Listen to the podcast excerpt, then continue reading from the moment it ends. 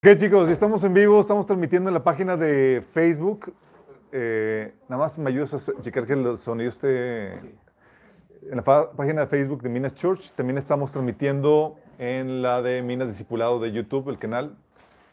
Y, ya, ¿verdad? Es todo. Sí, Instagram hoy no. Ok, perfecto. Bueno, vamos a ver la sesión 6 del taller de multiplicación, chicos. Vamos a orar. Amado Padre Celestial, te alabamos, te bendecimos. Gracias por tu presencia en medio de nuestro Señor. Gracias porque te mueves entre nosotros, Señor, y ahora queremos pedirte que tú nos hables y enseñes, Señor, tu estrategia para podernos multiplicar, Señor. Para que podamos llegar con tu palabra, con tu evangelio, Señor, más gente, Padre.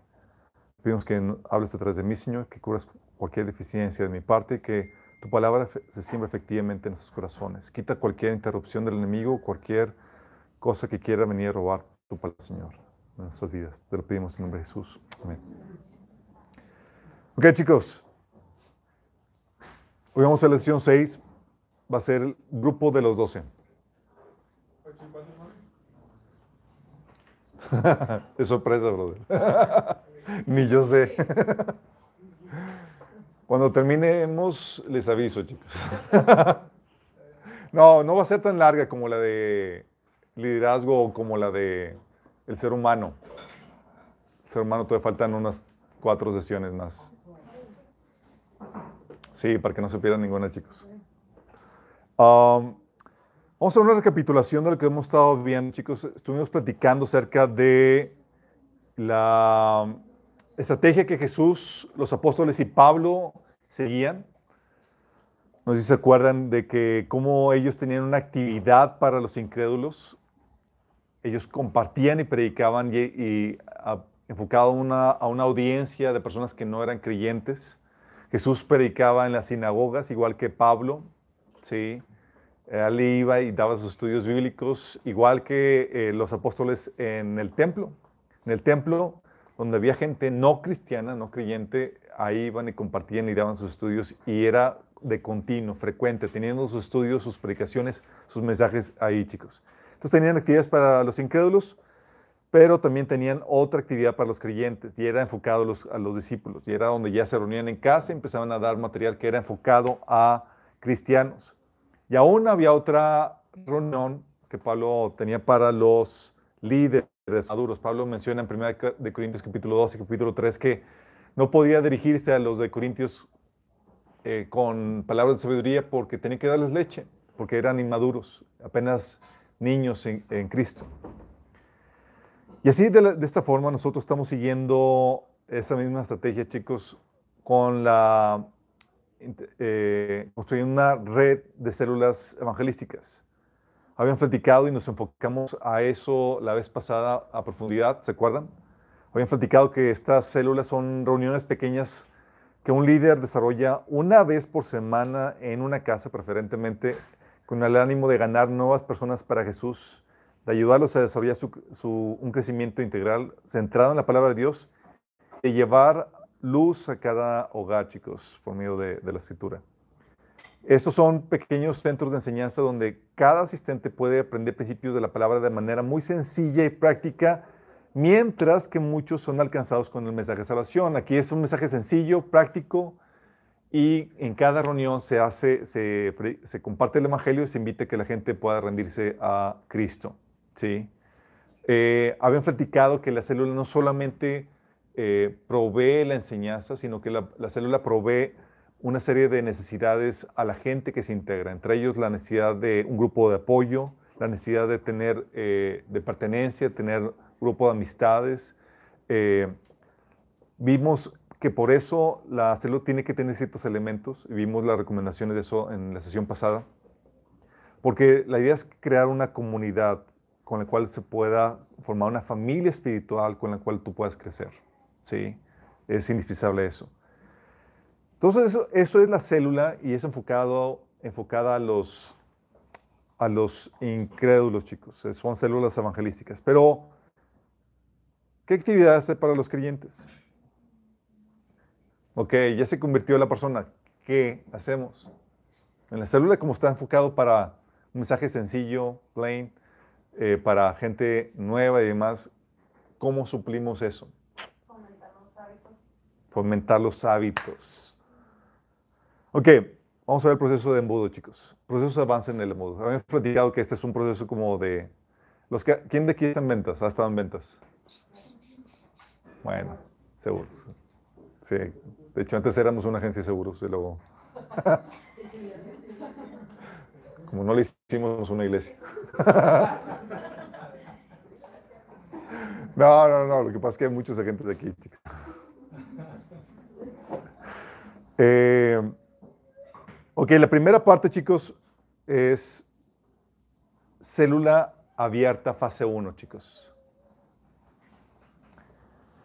Es aquí donde se invita a ganar a nuevos creyentes, se invita, eh, se invita gente, habían platicado que el propósito de las células es que venga gente nueva en cada reunión y que esa gente se integre de forma periódica, eh, que tenga una, una asistencia eh, recurrente al, grupo si una asistencia regular. Se sigue compartiendo el Evangelio y haciendo el llamado a rendir su vida a Cristo, chicos. ¿Sí? Es importante esto. Eh, en esta célula abierta es, vamos a integrar, vamos a invitar a gente. En esta habían platicado que, oye, te juntas con otro hermano o, o se juntan dos familias en una casa y empiezan a, a, invitar gente. Habían platicado que, se, que tengan metas, que se oren por los nuevos convertidos y el propósito es ganar almas, chicos. Eh, de hecho, es aquí donde se cae muy bien eh, los retiros tipo los encuentros que están haciendo en la iglesia de Chadai. Es para, oye, ya están asistiendo y demás. Un retiro así cae como anillo al dedo, chicos.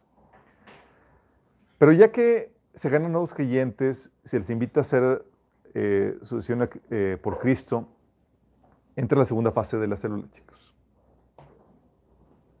Célula abierta, fase 2, que está diseñada para consolidar a los nuevos creyentes.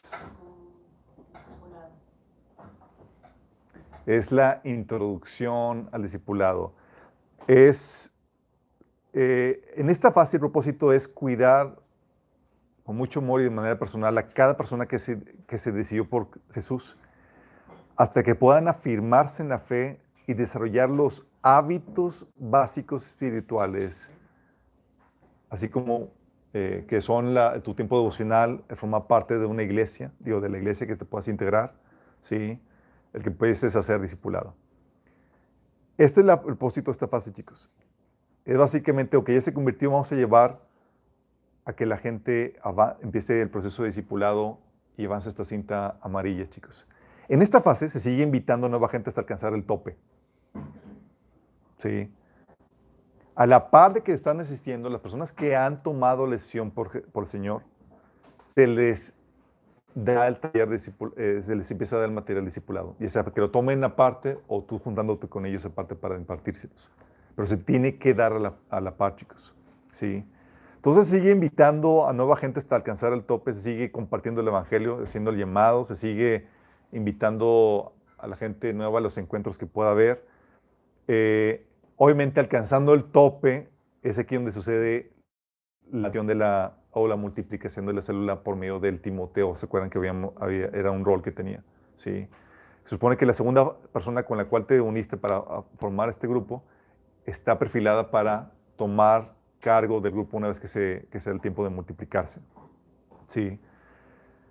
A los que se van convirtiendo, entonces, se va, sigues invitando nueva gente, sigues evangelizando. Y a los que se van convirtiendo se les inscribe en el proceso de discipulado para que lo tomen a la par y se les anote en el discipulómetro, chicos. Para que tú puedas seguir viendo el avance de la gente, chicos. ¿Sí? Es ahí donde tú le das seguimiento para que busques que avancen hasta completar la cinta amarilla. ¿Sí? ¿Cuántos de aquí no han completado la cinta amarilla? No levanten la mano. ¿Cuántos sí? Órale, muy bien. Creo que sí.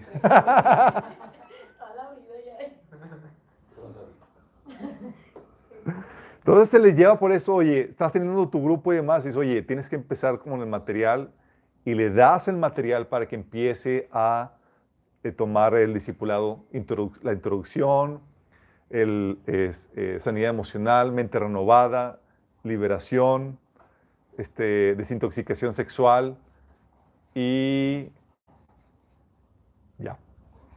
Ya. Sí, son cinco talleres. Exactamente. Se les da el, eh, el, el, material para que avancen en ese nivel y eh, en, en, ese nivel de cinta amarilla y se les ayude a consolidar, los hábitos básicos. Son bebés, chicos, sí, espirituales. Y acuérdate que habíamos visto que hay ciertos niveles de crecimiento espiritual, ¿se acuerdan? Eso lo vimos a los que ya tomaron todo el discipulado está, la Biblia les enseña que hay ciertos niveles de crecimiento espiritual y uno de ellos es el bebé espiritual. ¿Cómo, qué, qué característica tiene un bebé? Un bebé no tiene los, los hábitos básicos cristianos desarrollados. Tienes que estar, estar detrás de él para que tenga su tiempo devocional.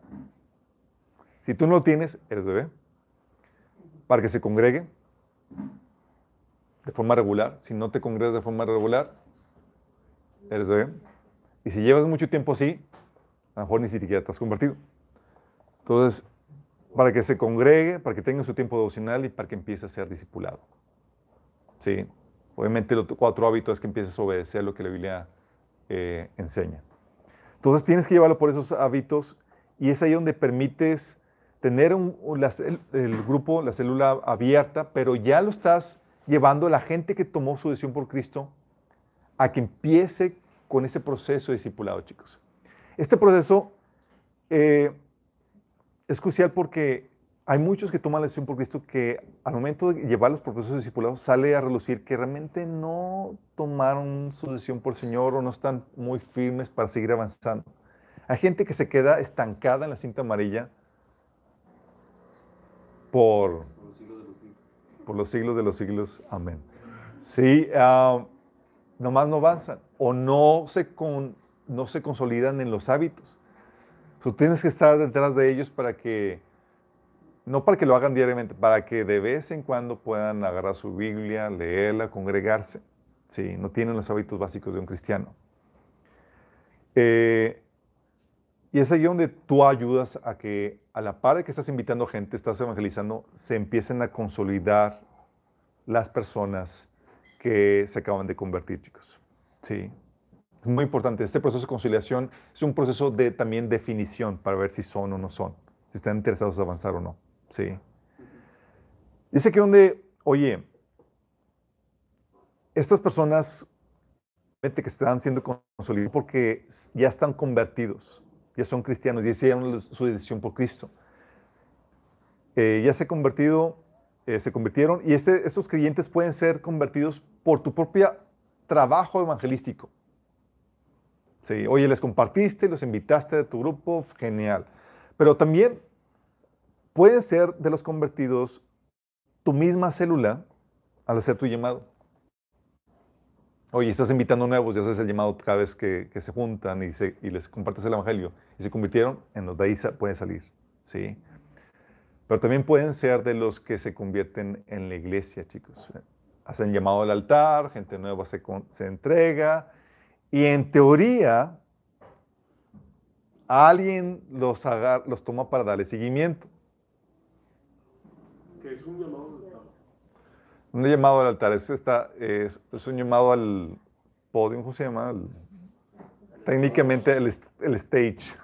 Gracias. Típicamente es cuando están en las, en las iglesias grandes, es, aquí no podemos hacer porque, pues digo, pues no, pues ya estás, ¿no?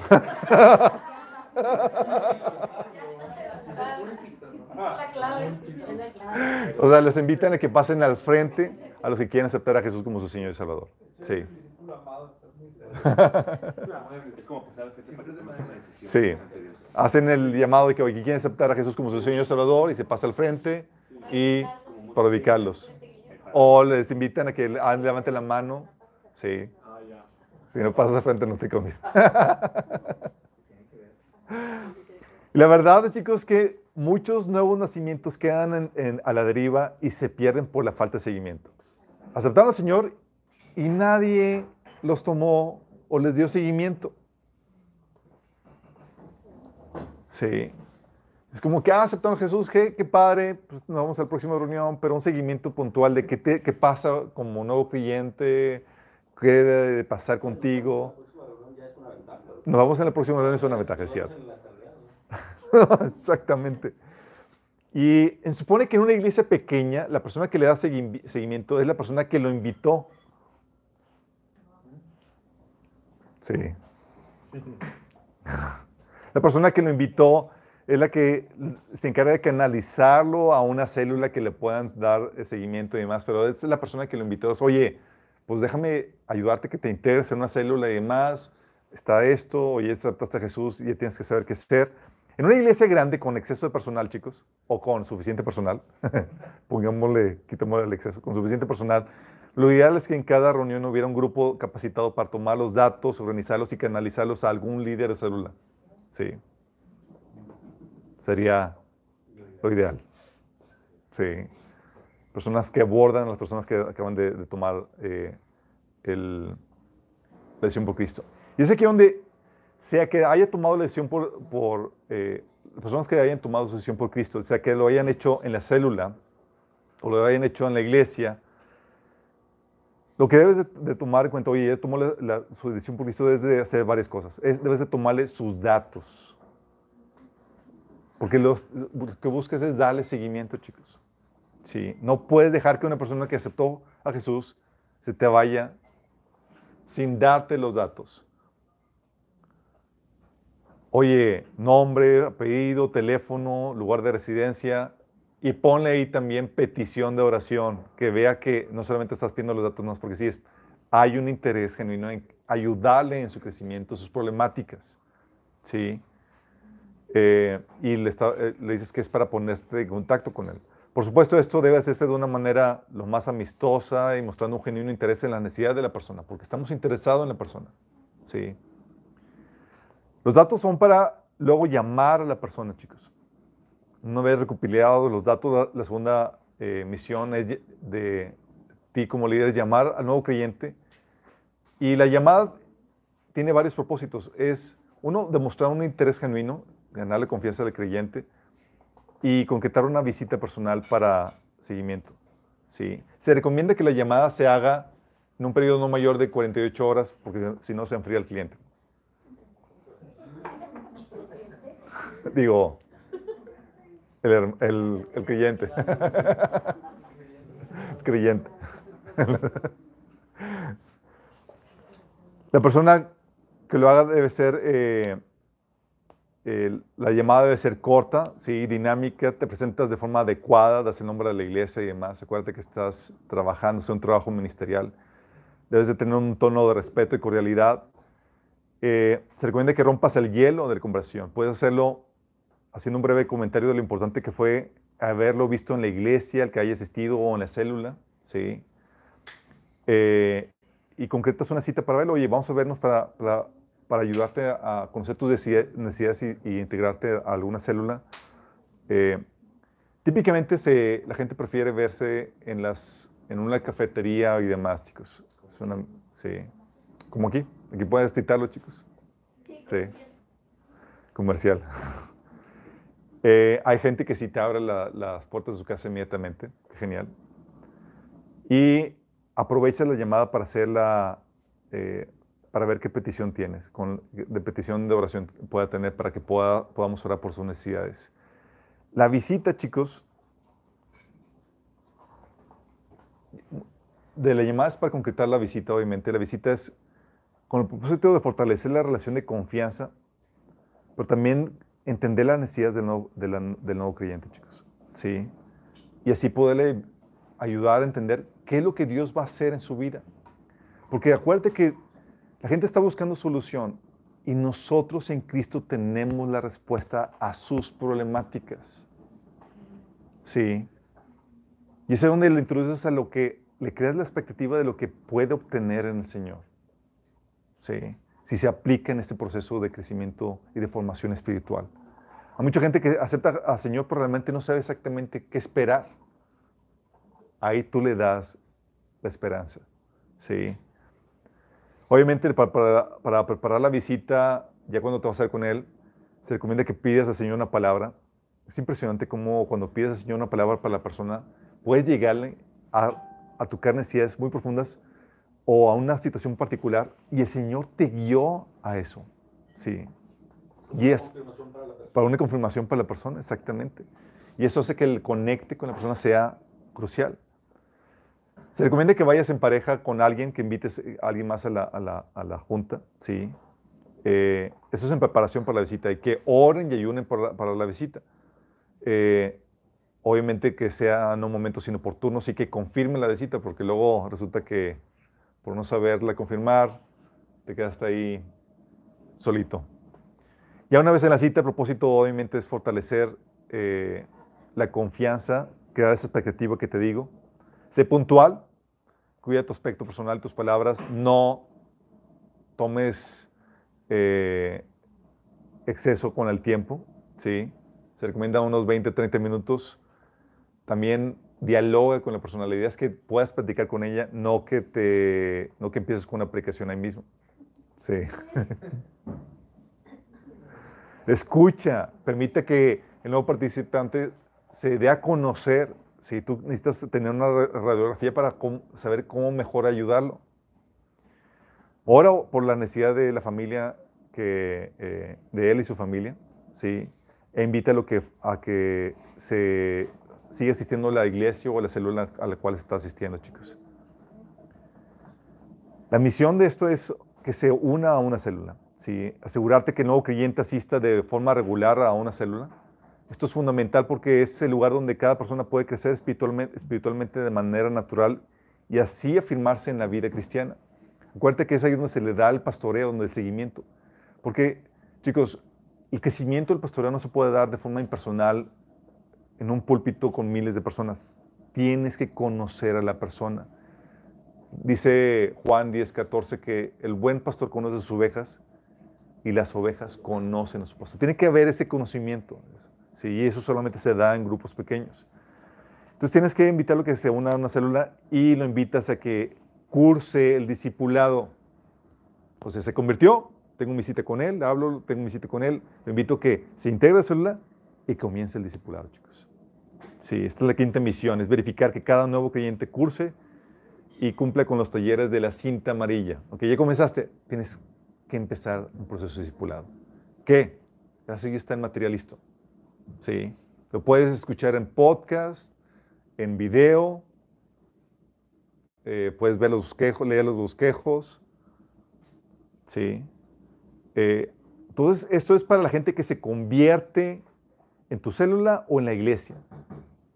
Sin embargo, puede también ser que tu célula se conforme de creyentes que llevan ya mucho tiempo en la iglesia o llevan ya, o sea, no son recién convertidos, son creyentes que simplemente no se les ha dado el seguimiento. Entonces puede ser gente de tu iglesia, hay gente cristiana que no ha comenzado ningún proceso de discipulado, nada más van a la iglesia. Y ese es donde puedes comenzar un programa Adopta a un hermano.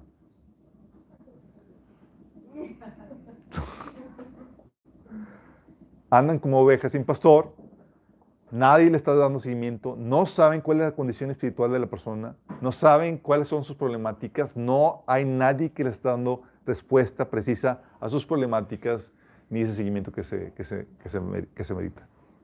Puedes invitar gente de tu iglesia, sí. Puedes comenzar un grupo con gente de tu iglesia, sí, para comenzar ese proceso. Hay gente que nomás, hay mucha gente en la iglesia que no está siendo discipulada, no está siendo pastoreada, chicos. Y tú puedes comenzar, hay bastante. Y tú podrías abrir una célula que sea con este, con este perfil, ¿sí? Donde tienes la oportunidad de verte con la persona estás en la fase 2 de consolidar nuevos creyentes, ¿sí? Donde los llevas por un proceso de enseñanza, discipulado y consolidación, chicos. ¿Sí? Oye, ¿puede ser gente también de otra iglesia? Sí, puede ser gente de otra iglesia. Puedes tú ayudar a discipular a gente que ni siquiera va a tu iglesia. Qué heavy, ¿verdad? De hecho, aquí hay gente de otras iglesias. ya lo decimos. Córtale. Chicos. Sí. Y esto no es para que, oye, te, lo, te, lo, te, quieres robar a las ovejas. No hay, las ovejas pertenecen al Señor, chicos. Sí.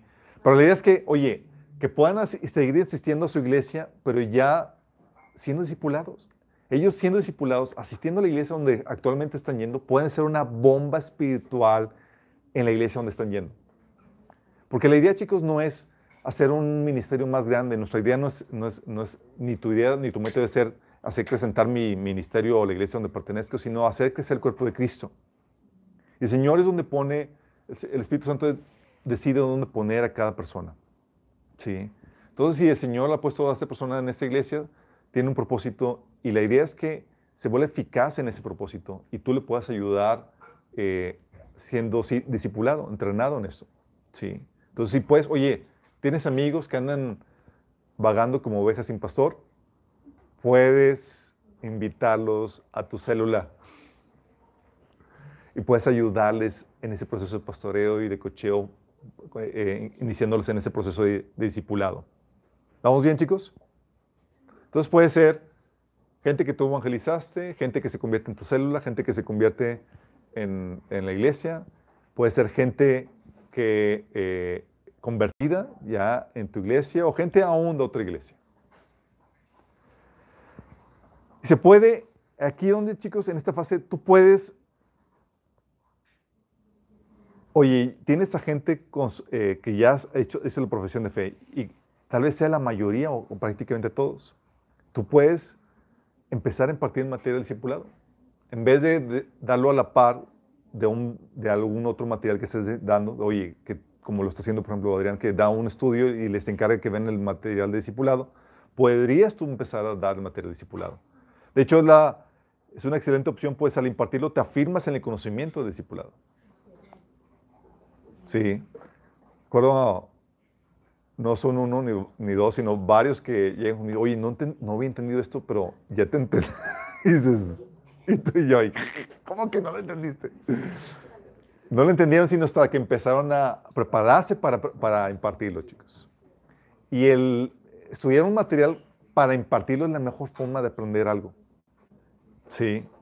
Entonces, oye, tienes un grupo que consta principalmente de creyentes, puedes empezar a impartir eso. Sí. Eh, y tal vez puedes impartirlo tal cual o adaptándolo. Por ejemplo, ahorita estamos, yo estoy dando el material de discipulado en, el grupo los miércoles con un grupo de, de cristianos de otras iglesias. Y como ya no estoy enfocado en grabarlo, estamos enfocando a que puedan exponer sus dudas conforme lo voy exponiendo, más participativo. Me está tomando dos sesiones cada, cada sesión. Y eso para algunos es bajita la mano. En una sesión nos tomó tres, cuatro sesiones,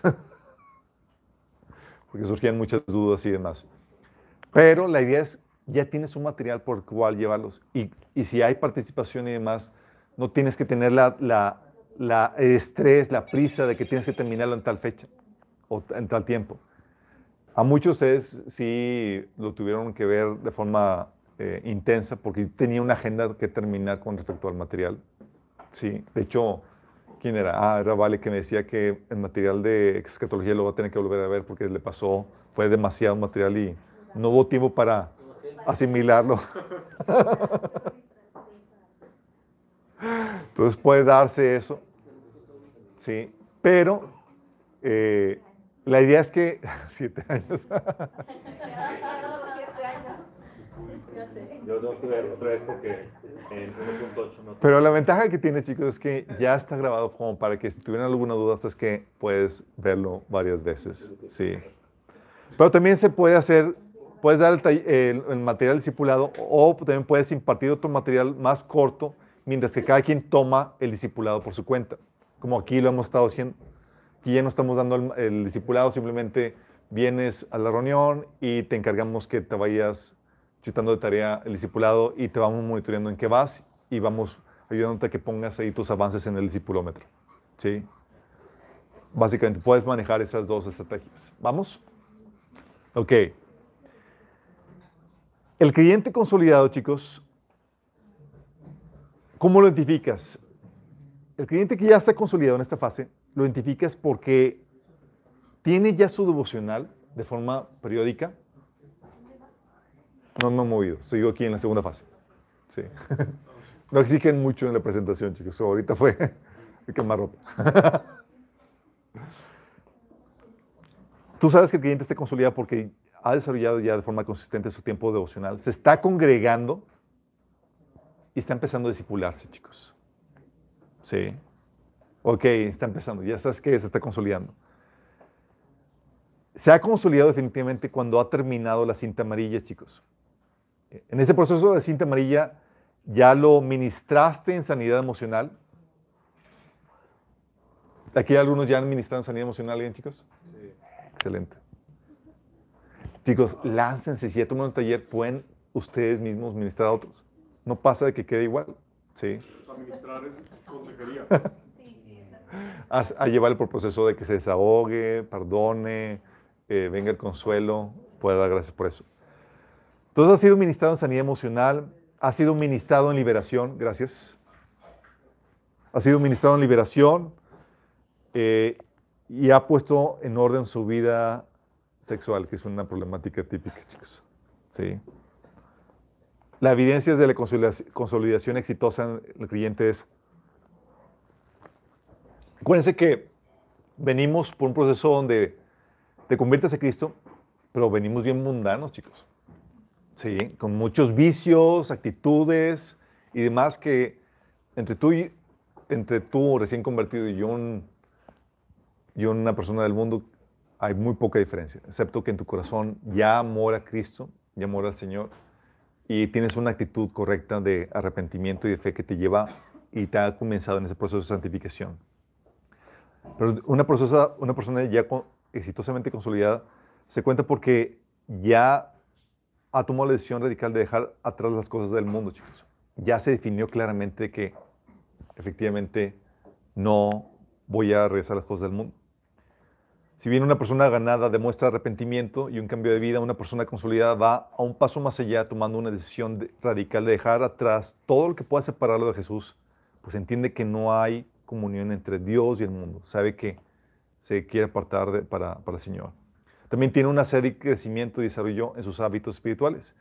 Ya no solo un despertar eh, en los hábitos básicos, sino un interés, un entendimiento y una mayor, eh, un interés mayor y constante crecimiento en todo lo espiritual. Tiene su tiempo devocional, su lectura, tiene una mayor comprensión de las escrituras. Ya incluso empezó a hacer sus primeros ayunos, participa en la célula, muestra interés y conocimiento, chicos. Y también ves que se ha consolidado cuando ya tiene el deseo de involucrarse en el liderazgo, el deseo de servir, chicos. Algunas personas quieren forzar a nuevos creyentes a que sean discípulos. Sin embargo, esto debe ser una decisión personal voluntaria, chicos. Sí. Y una poderosa evidencia de una persona que ha sido consolidada efectivamente es que en su corazón nace un deseo ardiente por servir en la obra de Dios y por eso nadie a prepararse para ser un líder. Tú sabes que, sabes que, sabes que ya está encaminado, encarrilado a eso. Hay gente que nomás es, no, pues nomás vengo aquí para campechear campechaneármela, pasármela bien, sin que me exige nada. Sabes que todavía no se ha consolidado. ¿sí? Entonces, esta es la fase de célula abierta, chicos. Sigues invitando gente que se integre. Estás dando un material que está dentro de la cinta amarilla. Eh, pero luego se cierra la célula.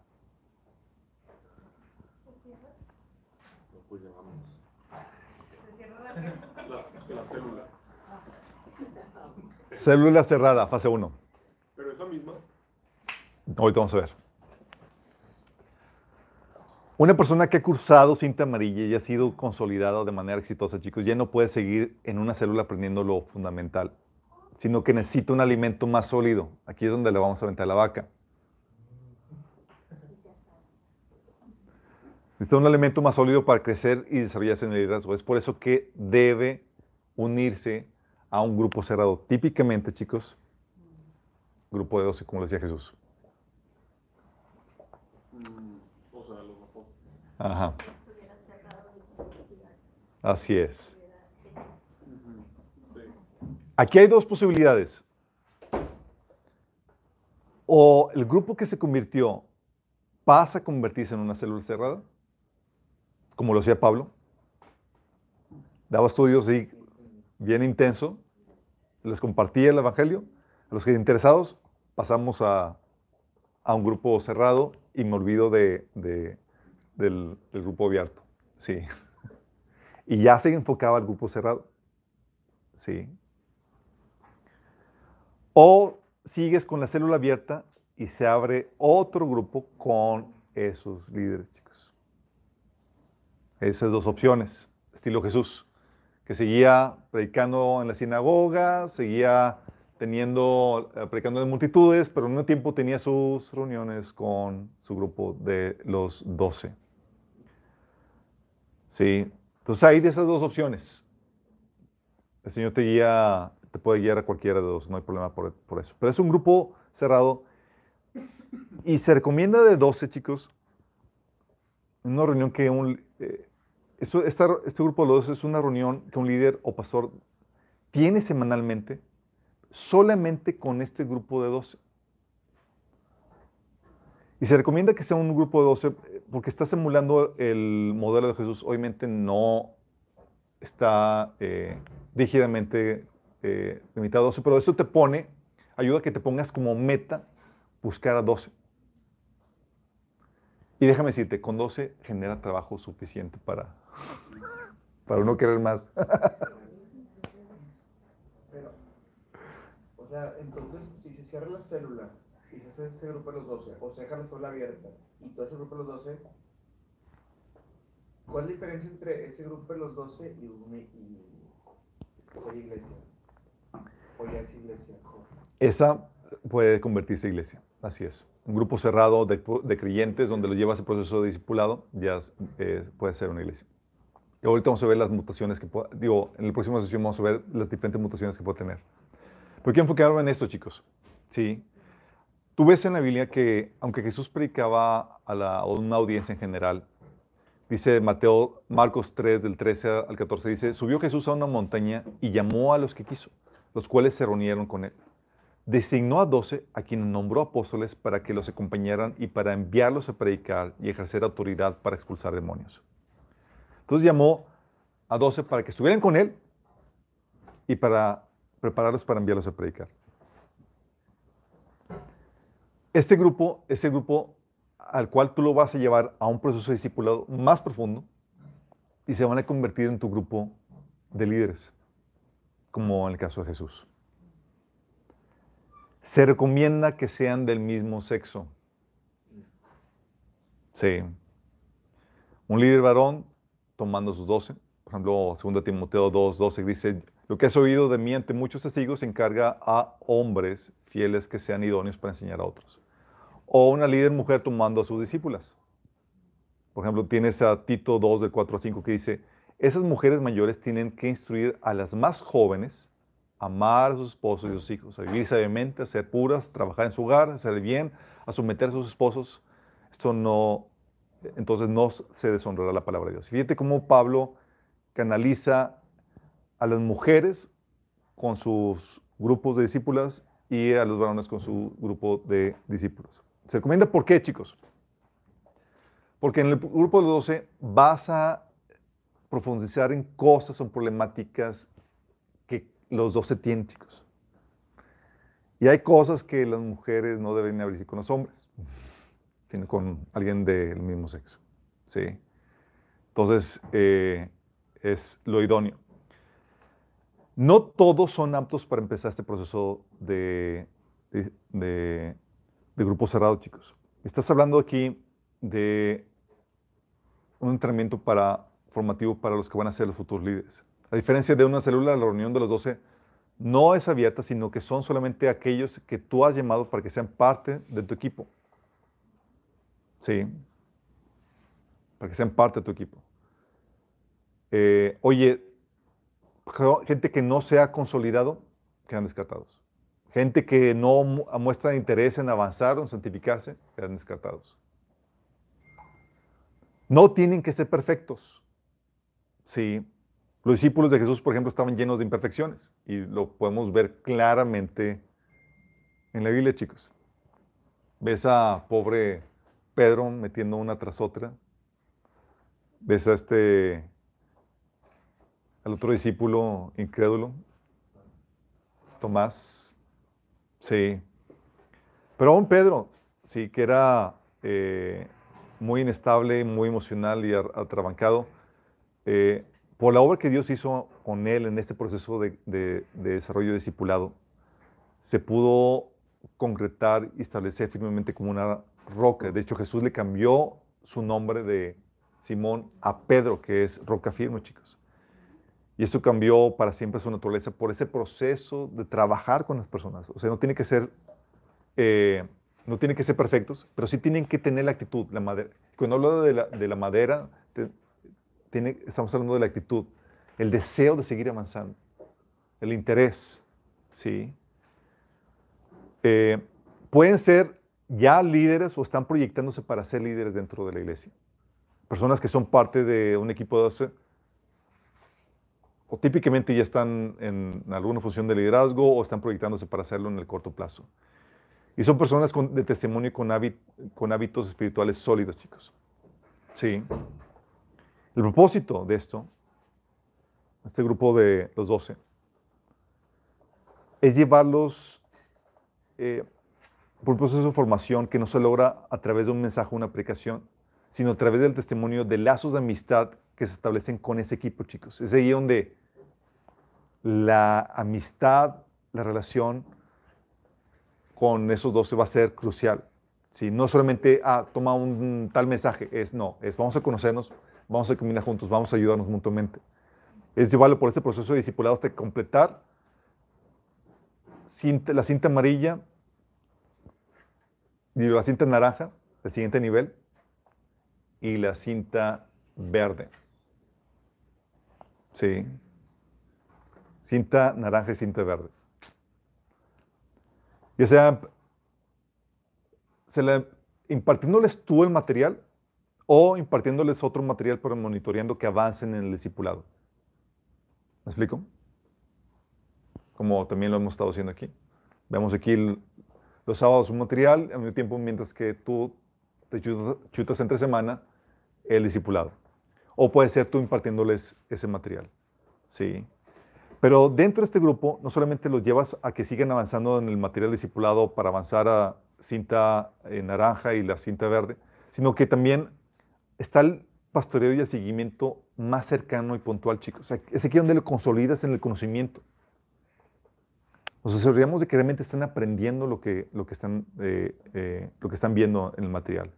Y los ayudas aquí, como son grupos pequeños, cerrados, los puedes ayudar a que pongan en, práctica la teoría, chicos, en las pruebas. Porque van a surgir problemáticas y demás, y aquí ya es cómo lo estás aplicando para sobrevivir estas pruebas. Porque van a ir contigo, oye, estoy teniendo perturbación, y le estás dando los recursos para que sepan cómo lidiar con la perturbación.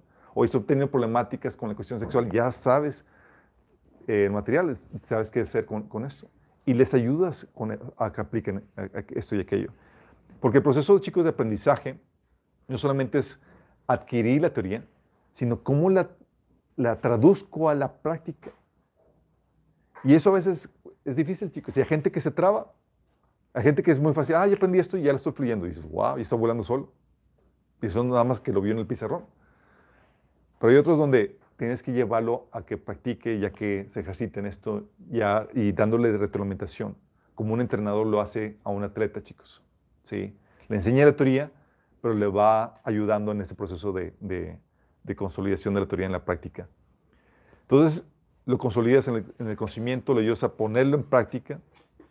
También es una oportunidad para administrar necesidades específicas del grupo.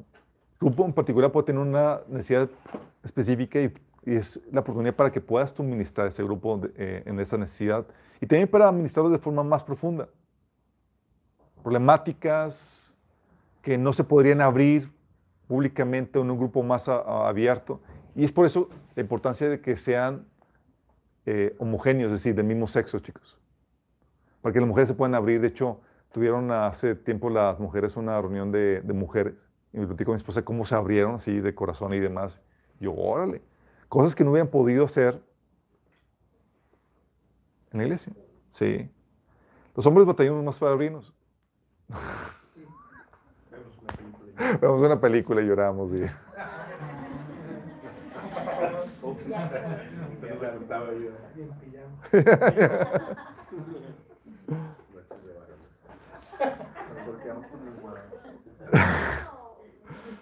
Entonces es una oportunidad, chicos, para llevarlos el proceso de, de llevar a la gente, a ese grupo de los 12 chicos, al proceso de discipulado, hasta que avancen en cinta amarilla, naranja y cinta verde. También para que eh, darles un, un pastoreo de seguimiento más puntual, pero también para foguearlos en el servicio requerido en la iglesia, chicos. Es aquí donde empiezas a ponerlos, empujarlos a que se pongan a chambear. Sí, exactamente. Es aquí donde este grupo se convierte en, eh, eh, en un equipo de trabajo, no solamente discipulado, chicos. Ya se convierte en la gente con la cual tú vas a estar colaborando y trabajando. Donde se puedan planear estrategias de conquista. Si un equipo de 12 busca crecer y multiplicarse de manera permanente. Por eso estas reuniones también son el escenario perfecto para planear, desarrollar estrategias que permitan que el ministerio crezca, para alcanzar y bendecir a más personas.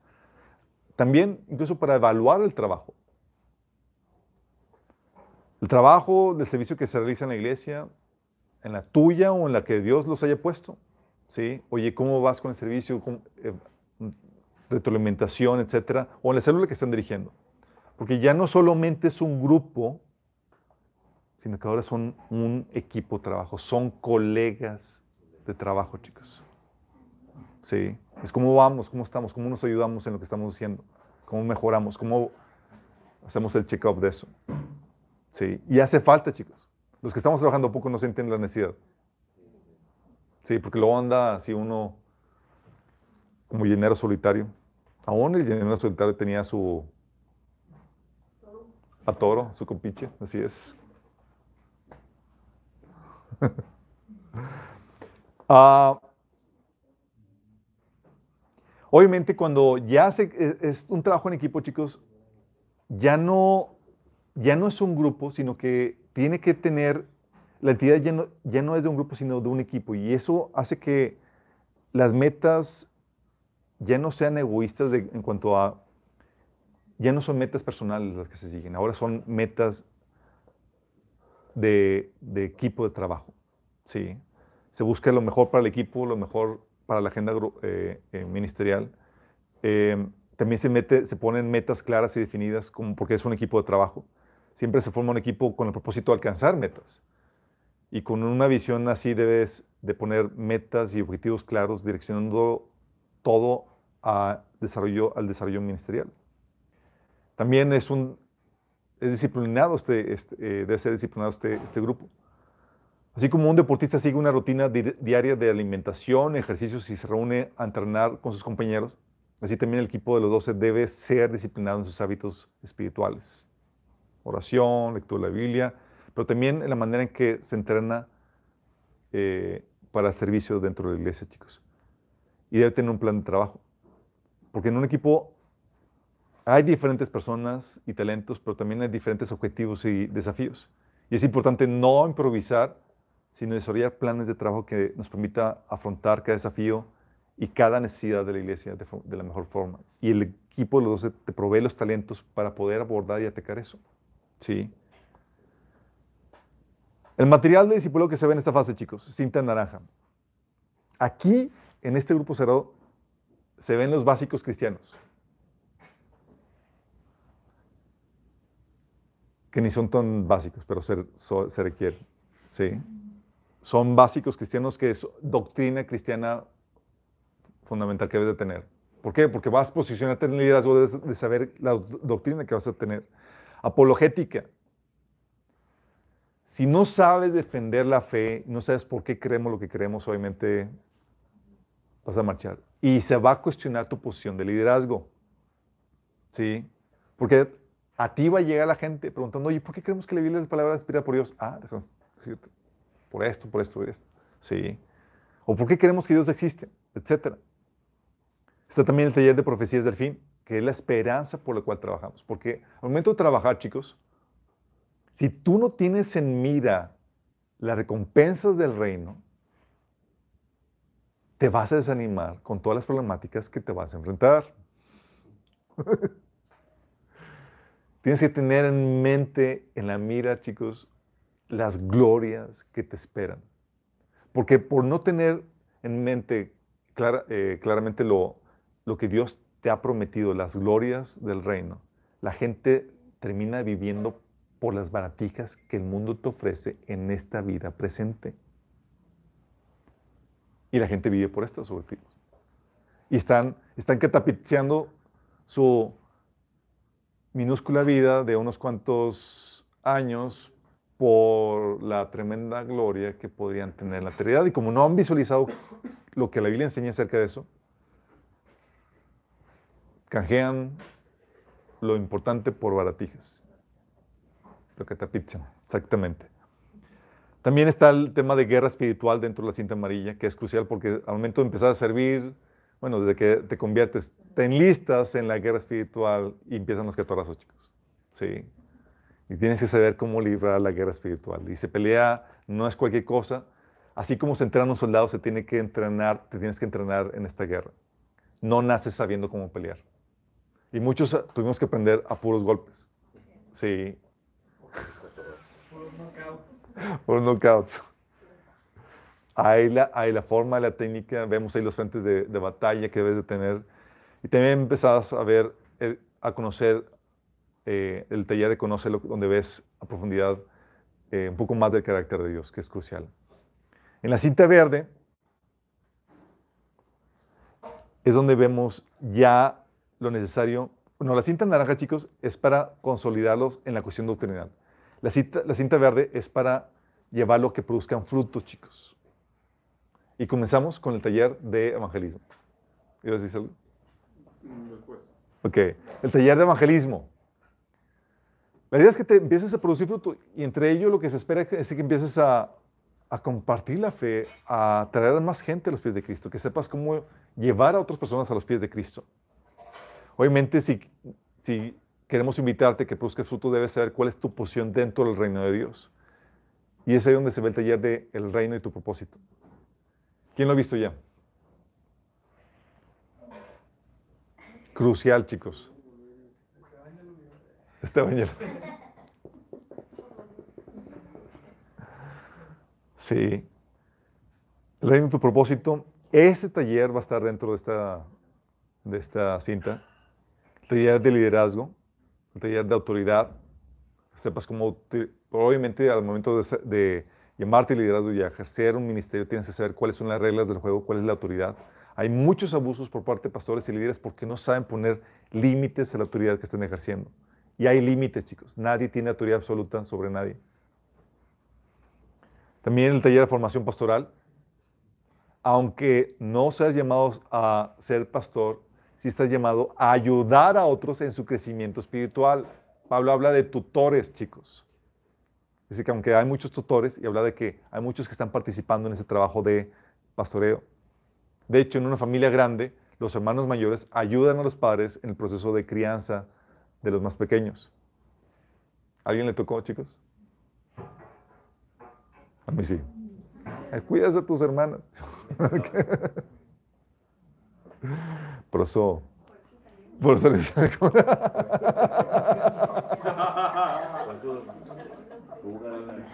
fuga. El taller de formación pastoral, también el taller de la- bendición, para que sepas las tremendas recompensas que el Señor tiene preparado para ti. Y el amor por la familia de Dios, crucial, porque, en serio chicos, mostrar amor por la familia de Dios es todo un arte. Sí, en serio. Es todo un arte. Pero es un privilegio amar a la amada de Cristo, chicos, que son ustedes, la iglesia. Es un privilegio. Cuando tienes el corazón de Cristo y cuando el Señor te comparte lo que Él siente por su iglesia, híjole, aunque sean cabezones, difíciles de llevar y demás, te derrites de amor porque sabes lo que el Señor siente por ella. ¿Sale?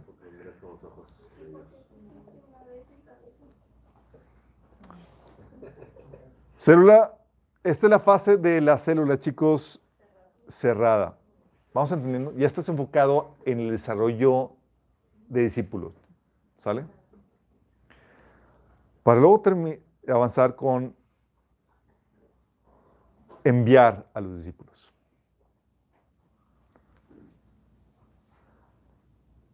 Cuando los discípulos están preparados en su carácter, en el conocimiento de la palabra, ya están listos para correr con la visión y reproducirse en otros chicos.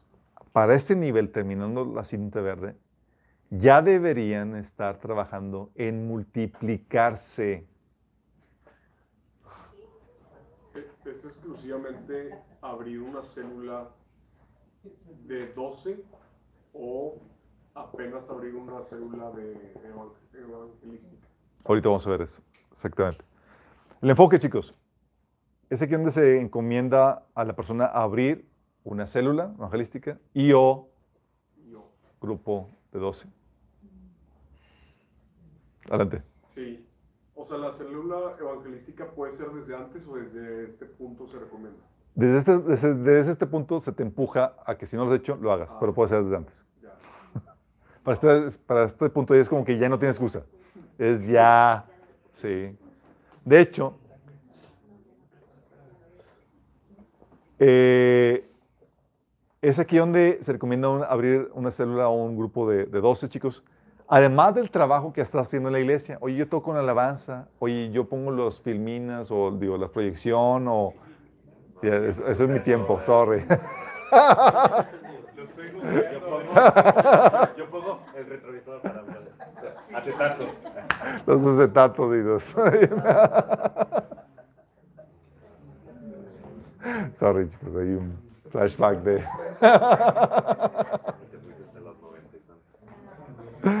Sí. Ah, de hecho, creo que la nueva generación ni siquiera saben qué son los acetatos, ¿no, verdad? ¿Saben? Ah. ¿Saben qué son las acetonas? Con las acetatos. Con todo. Pero es la idea de empujarlos a que se multipliquen, chicos, ya sea con una célula evangelística o un grupo de los doce. Dice el Señor en Isaías 6, 8. Entonces oí la voz del Señor que decía, ¿a quién enviaré? ¿Quién irá? ¿Quién irá por nosotros? Y la idea es que tú respondas como eh, respondió Isaías. Aquí estoy, Señor. Heme aquí. O como dice la Reina a mí. Ah, Romanos 8, 14, 15 dice, ahora bien, ¿cómo invocarán a aquel en quien no han creído? ¿Y cómo creerán en aquel de quien no han oído? ¿Y cómo irán si no hay quien les predique? ¿Y quién predicará si, sin ser enviado? Así está escrito. Qué hermoso es recibir el mensajero que trae buenas nuevas. Dice aquí donde se le comisiona para que vaya a abrir un grupo, si es que no lo ha hecho, chicos. La idea es que se empiece a multiplicar. Y en este proceso, chicos, de la segunda fase de enviar, es donde se le ayuda al discípulo a vencer sus temores y o excusas. Porque las hay, las hay. Como Jeremías, ¿se acuerdan la excusa de Jeremías? Ay, Señor mío, soy muy joven y no sé hablar. ¿Y qué dijo el Señor? Ah, sí, cierto. Bueno, déjame buscarme otro. Señor le dijo, no digas soy muy joven porque vas a ir a donde quiera que yo te envíe y vas a decir todo lo que yo te ordeno. Toma. O sea, no hay excusa. ¿Sí? O la excusa de Moisés, chicos. Oh, Señor, no tengo facilidad de palabra. Nunca la tuve, ni siquiera ahora que tú me has hablado. Se me traba la lengua. Se me lengua la traba. Y se me enredan las palabras. ¿Y qué le dijo el Señor? Ah, sí, cierto. Deja buscarme a alguien más elocuente. El Señor dijo, ¿quién formó la boca de una persona? ¿Quién decide que una persona hable o no hable, oiga o no oiga, o vea o no vea? ¿Que eso no soy yo el Señor? Ahora ve, yo estaré contigo cuando hables y te enseñaré lo que debes decir. Órale, ya, olvídate excusas. Pero las hay, chicos. Excusas como de que, oye, es que tengo muchos problemas. Y se ha pasado, chicos. Es que tengo problemas de este en familia, en el trabajo y demás. No va a haber el escenario perfecto, chicos. Olvídate. Y si tienes problemáticas, haz que las problemáticas valgan la pena. Porque una cosa es tener problemáticas por nada y otra cosa es tenerlas porque estás sirviendo al Señor. Sí. Y además, si tú te ocupas de los asuntos del Señor, el Señor se va a ocupar de los, de los tuyos. Dice la Biblia, busca primero el reino de Dios y su justicia y todo lo demás vendrá por dura. Y cuando tú ya has pasado, ya estás, en, en, momento de, multiplicarte, de compartir lo que has recibido, debes de buscar el reino de Dios. Y habíamos platicado qué es buscar el reino de Dios, que es buscar la voluntad de Dios para tu vida. Y abocarte a ella. Y el Señor quiere que seas productivo, que seas de bendición dentro de su reino. El Señor te quiere chambeando. Sí, en pocas palabras. Entonces tienes que, es aquí donde llevas al discípulo que animarlo a que vence sus temores y demás. Oye, ya lo intenté y fracasé varias veces. Otra vez.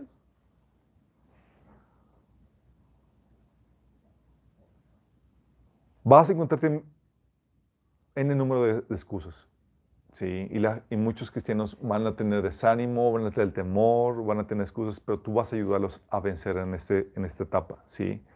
Y es aquí donde lo colcheas en el proceso de multiplicación. Porque la, multiplicación no consiste únicamente en que sepas cómo reproducirte en otros. No se trata que tú como líder, ah, ya tengo mis 12 y me estoy reproduciendo en ellos, sino en que puedes enseñarle a ellos cómo replicar el asunto, chicos. Porque si formas a 12, de forma, a 12 personas de forma exitosa, pero ellos no pueden reproducirse, entonces no habrá crecimiento ni multiplicación. Dice, es el cocheo donde, oye, tengo los dos, es, mi estimado, ya estás grandecito y es tiempo de que te multipliques. Sí. En cambio, si tus dos se aprenden a reproducirse en otros, alcanzando la segunda generación, esto va a demostrar que si tienes un liderazgo probado que, que se reproducirá, reproducirá de manera ilimitada porque ellos están ya replicando, ¿sí? Así como los discípulos lo hicieron. Jesús se reprodujo con sus discípulos, los discípulos se reprodujeron y así estamos hasta el día de hoy, chicos.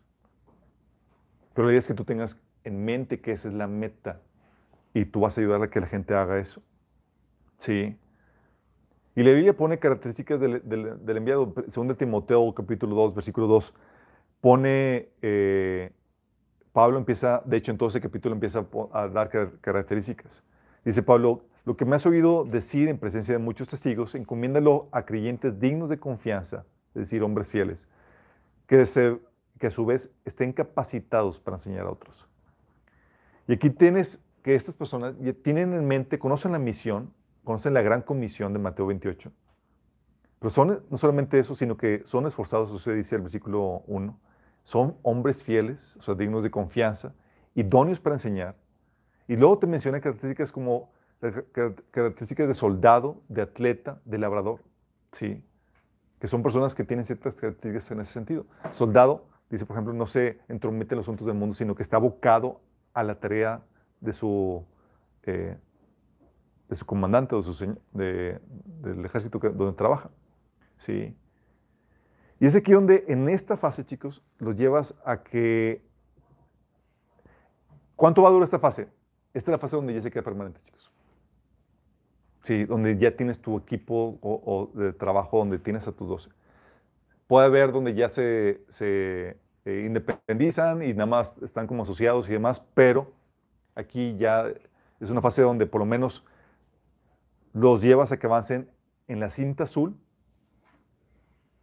donde vas perfeccionando el material con la cita azul, ves todo lo que tiene que ver con la mayordomía, les enseñas principios del matrimonio, finanzas, eh, los enseñas eh, la, la, crianza, cómo se dirige la iglesia y demás.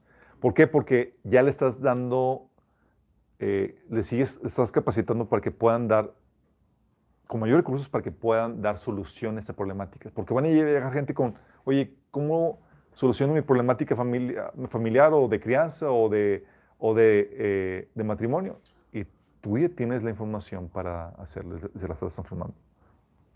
La cinta de café que tiene que ver con todo el discernimiento. Cómo escuchar la voz de Dios, cómo discernir la normativa de Dios en la creación, cómo discernir los tiempos. Y la cinta negra, que son ciertos talleres específicos. Ya los ignoramos, chicos. Sí, son ciertos talleres que estamos ahí incluyendo. Este es la, el bosquejo, chicos. Sí. Célula abierta involucra a personas inconversas y babies. Sí.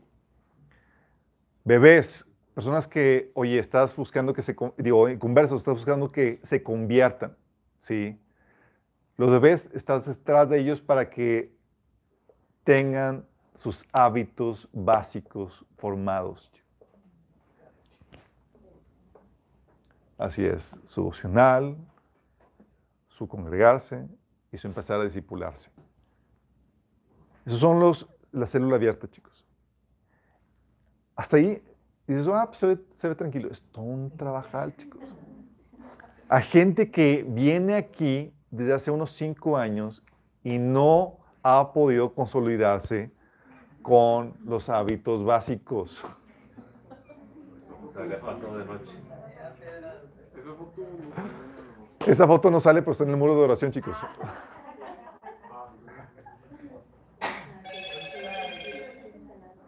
Ahí las- se las pongo. ¿Sale? Entonces es la célula abierta. La célula cerrada es cuando, ok, vamos a llevarte al proceso ahora sí discipulado, donde ya tienes consolidado lo básico, ya quitamos eh, lo, lo- lo que estorba en cuestión de problemáticas emocionales, de actitud, con el taller de mente renovada, liberación, desintoxicación sexual y vamos a llevarte a un proceso de conocimiento. ¿Quién salta de los hábitos básicos de conocimiento? Hay gente que, que los hábitos básicos, chicos, que son babies, pero porque lo estuviste jalando y a- a gritos de sombrerazos. A esos todavía siguen los reteniendo, chicos, ahí en lo que se definen como realmente consolidados. Sí. Pero los que veas con actitud, llámalos a un proceso de discipulado más cercano. Ellos necesitan acercarse a ti, conocerte y tú conocer sus necesidades y ayudarlos a resolver sus asuntos emocionales y demás, chicos. Porque déjame decirte, el hecho que hayan tomado el taller de sanidad emocional no significa que, que ya tienen resuelto eso. Nos toca, por ejemplo, a nosotros, a ustedes, nos ha tocado ayudarlos en diferentes procesos donde se nos atora y se requiere ese proceso de, de discipulado más personal y, y gracias a Dios que lo hemos podido hacer porque somos bien pequeños, chicos. Sí, hemos podido darle seguimiento a sus problemáticas y demás. Y es un, de hecho, Minas ha, sido, ha trabajado como un grupo cerrado. en- en cierto- de hecho, hay, hay una episodio que dice porque somos un grupo pequeño, porque típicamente no, no pasamos de 12. Pero entonces es ahí donde ya en un grupo se- pequeño ves cinta amarilla. Y en la primera etapa estás, son niños, donde tienes que estar atrás de ellos para que avancen en el proceso de discipulado, para que adquieran conocimiento. ¿Sí? Y en la cinta verde estás detrás de ellos para que, mientras que completan la cinta amarilla, estás detrás de ellos para que pongan en práctica lo que han estado aprendiendo. Porque gracias a Dios, chicos, Dios envía las pruebas. Problemáticas con tus papás, problemas de perturbación, tentaciones sexuales, asuntos de problemáticas de muy diversa índole, y es a donde, wow, llega el momento de poner en práctica todo lo que has estado aprendiendo. ¿La fe cristiana ofrece solución a todo eso? Sí, pero no se puede quedar en la teoría, tú tienes que llevar a la gente que la pueda aplicar. Y es ahí donde tú te conviertes como un entrenador. Recuerdo cuando estaba en atletismo, el entrenador me daba la teoría de cómo debe saltar y cómo debe correr y tal cosa, y cómo hacerlo. Pero al momento de aplicarlo y hacerla eh, en, eh, en- en la, en la práctica, era completamente diferente y él tiene que estar detrás de mí escuchándome, no, no, no subiste la pierna suficientemente para, la subiste muy alto cuando estabas saltando la, la valla, etcétera, y me daba el cocheo necesario para, para perfeccionarme en eso. Y así pasa con ustedes, chicos. El monitoreo, el seguimiento, el pastoreo necesario para perfeccionar lo que han adquirido, porque ustedes van a replicar eso. Y tenemos que asegurarnos de que estén ustedes muy bien y que estemos todos bien, ayudándonos en nuestras luchas, porque aún nosotros pasamos por luchas. Sí. Y se convierte en un grupo de apoyo más eh, y un equipo de trabajo necesario. Entonces es ahí donde lo conduces en ese proceso dentro de la célula sagrada, de, la célula cerrada, donde estás detrás de él en la primera etapa como en la fase de niño para que adquiera conocimiento y en la segunda fase ya tiene el conocimiento básico para que aplique dicho conocimiento. Sí. Pero terminada la, la fase, la cita verde, chicos, la célula cerrada continúa hasta el final. Y empieza el proceso donde tienes que multiplicarte si es que no lo has hecho ya. Tienes que buscar tener tu célula evangelística o yo de líderes con los cuales tú puedas empezar a discipular. Pero tienes que empezar a discipularte. Aquí, gracias a Dios, chicos, la mayoría está en ese esquema.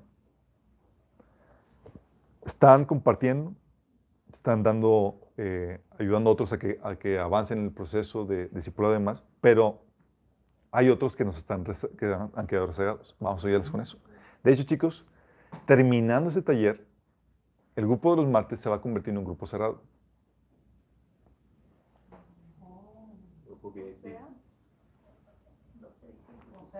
Mi esposa va a tener un grupo, una reunión con las chicas y yo con los varones. Pero solamente 12. No, sí, eh, voy apenas, vamos a completarlo. Solamente no te preocupes, Zapito. Bro, no había duda. Tú estás dentro. De hecho, yo te agrego el WhatsApp.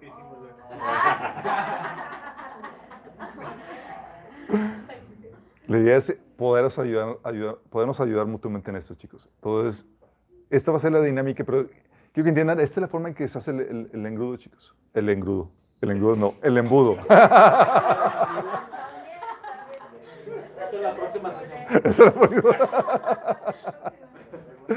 Es el proceso de embudo, chicos, donde atraemos gentes, las consolidamos, ¿sí? las discipulamos y les enviamos. Son cuatro procesos. Llenamos gente en la célula abierta. En la célula abierta las consolidamos. Y en la célula cerrada las discipulamos para luego enviarlos, chicos. Este es el proceso sí, que se tiene que aplicar. Tal vez tú eres cristiano de, de otra iglesia. Tú puedes hacer eso aunque tu pastor no te haya puesto a hacerlo. Sí. Tú puedes, exactamente. Es como que Alberto me dijo, sí, mándame tu pastor, no hay problema. Sí puedes hacerlo, chicos. Mira, un pastor que realmente está comprometido con la causa va a estar sumamente agradecido el ver que tú estás creciendo espiritualmente y estás ayudando a otros a que conozcan a Cristo y que crezcan en la fe. Sí, y estás llevando gente a la iglesia donde estás asistiendo al aplicar esto. O sea, es genial esto. Acuérdate, la mente no es, ah, sí, vamos a hacer crecer esto, no es que crezca el cuerpo en la iglesia donde, donde tú estás. Sí, puede ser ahí. Y si podemos replicar esto en multitud de iglesias, podríamos fortalecer no solamente una iglesia en particular, sino a un montón de iglesias que forman parte del cuerpo de Cristo. Y eso sería fenomenal. ¿Sale, chicos? Entonces, con eso se completa la estrategia. Vamos a ver detalles de todo esto en la próxima sesión. Pero si les queda claro, ¿tienen alguna duda con respecto a esto? Sí. Si se dan cuenta, la problemática que teníamos o era, estábamos enfocados en un grupo cerrado discipulado y no teníamos el grupo abierto para atraer a nueva gente. Sí. O estamos enfocados en un grupo de, o teníamos el grupo cerrado, pero también no estábamos empujando a la gente que se multiplicara, no lo estábamos capacitando para ello. O teníamos un grupo abierto, sí, pero eh, sin llevarlos a que saltaran a un proceso más serio de discipulado y pastoreo más cercano. Y esa es la problemática. La idea es que se pueda implementar todo eso tal cual, chicos, para poder suplir las necesidades que se requieren. De los inconversos y los nuevos a que se puedan consolidar y convertir, y de los que ya están consolidados para que puedan ser discipulados y enviados, chicos. ¿Vamos? ¿Oramos?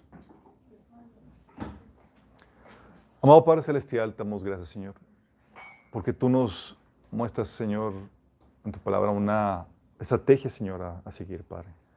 Pedimos, Señor, que tú nos sigas guiando paso a paso conforme vamos avanzando en esta semana, Señor, en este taller, aplicar esto, Señor.